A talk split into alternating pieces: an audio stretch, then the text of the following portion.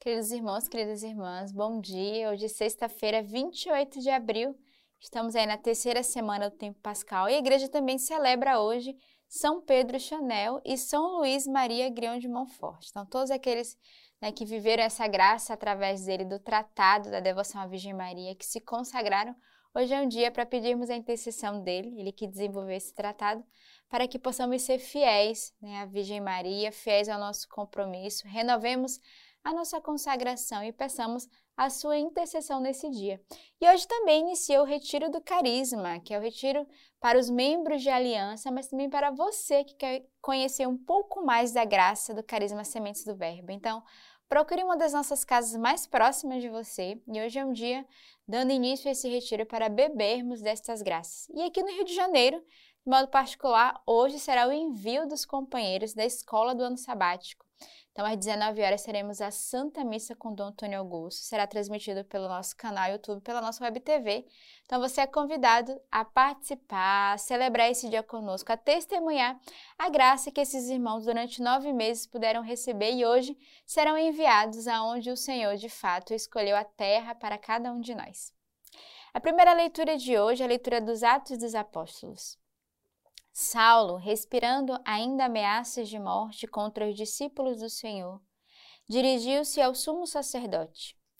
Foi pedir-lhes carta para a sinagoga de Damasco, a fim de poder trazer para Jerusalém presos os que lá encontrassem, pertencendo ao caminho, quer homens, quer mulheres.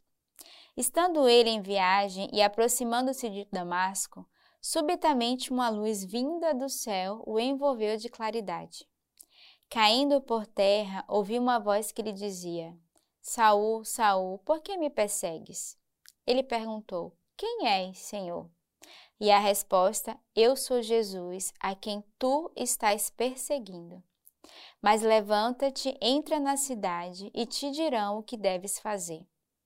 Os homens que com eles viajavam detiveram-se emudecidos de espanto, ouvindo a voz, mas não vendo ninguém.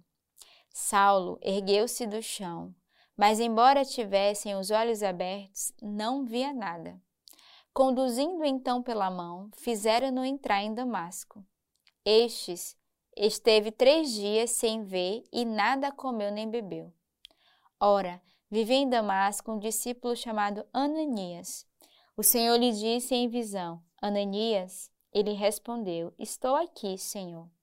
E o Senhor prosseguiu: Levanta-te, vai pela rua chamada direita e procura na casa de Judas por alguém de nome Saulo de Tarso.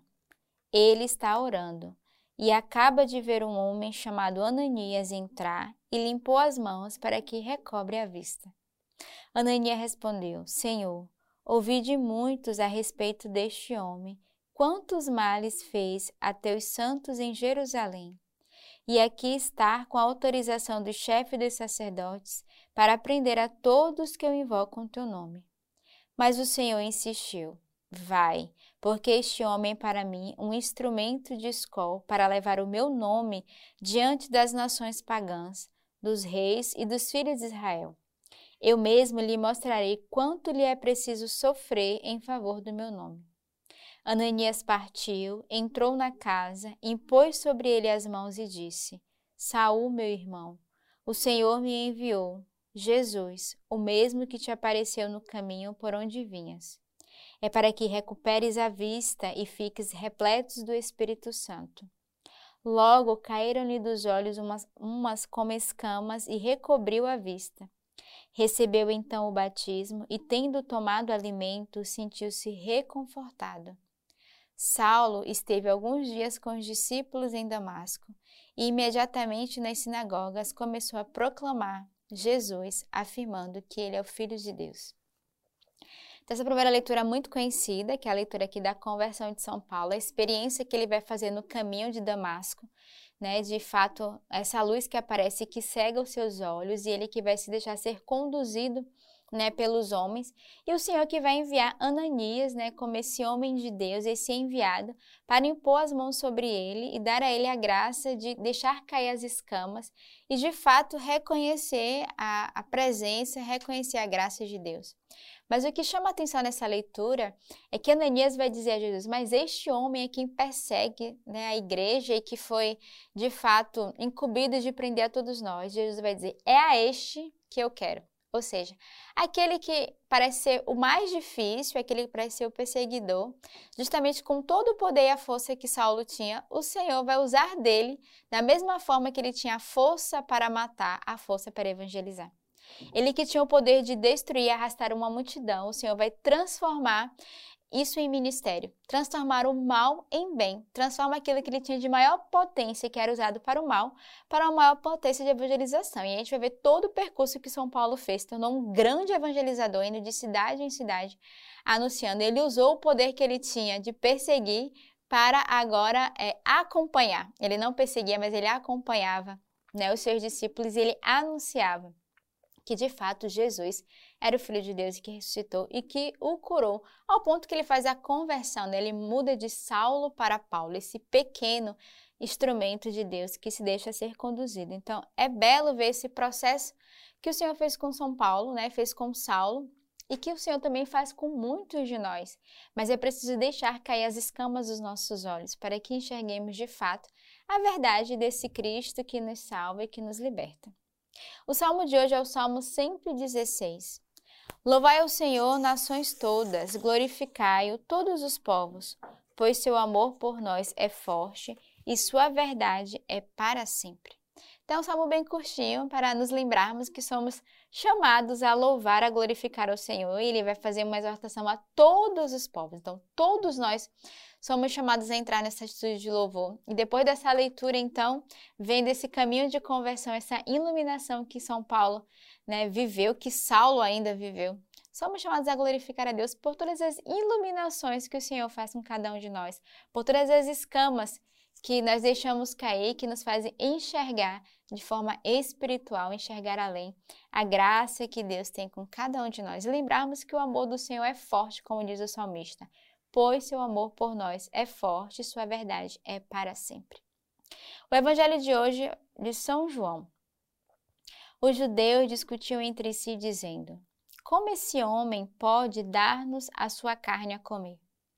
Então Jesus lhes respondeu: Em verdade, em verdade vos digo: se não comerdes a carne do filho do homem e não beberdes o seu sangue, não tereis a vida em vós. Quem come a minha carne e bebe meu sangue tem vida eterna, e eu o ressuscitarei no último dia.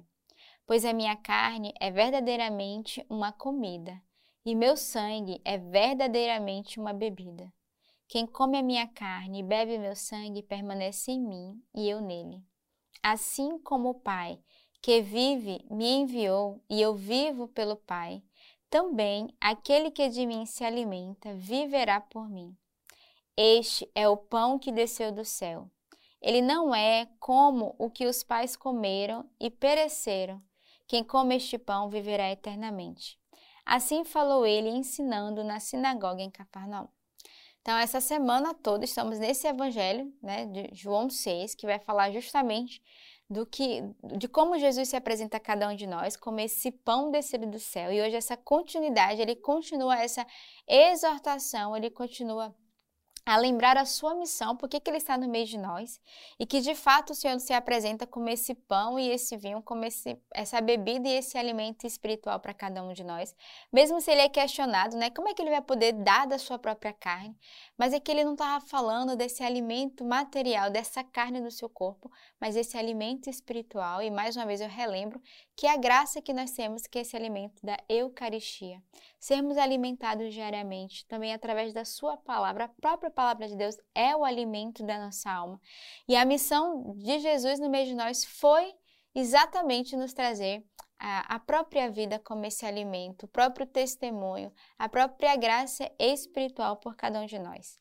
Então, pensamos neste dia, de modo particular, nessa sexta-feira, essa graça de não nos afastarmos, é um dia por excelência de buscarmos a confissão, mas não nos afastarmos dessa presença, desse pão vivo descido do céu, desse alimento espiritual qual a nossa igreja nos oferece através de Jesus que se faz presente no pão, através do sacramento da Eucaristia, através da adoração, através da Sua palavra, mas também várias formas que o Senhor se apresenta como esse alimento para cada um de nós através da nossa igreja.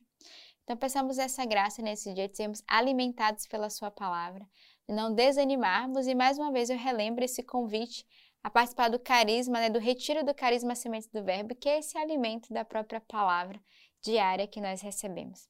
Então, tenhamos uma bela sexta-feira e que Deus os abençoe.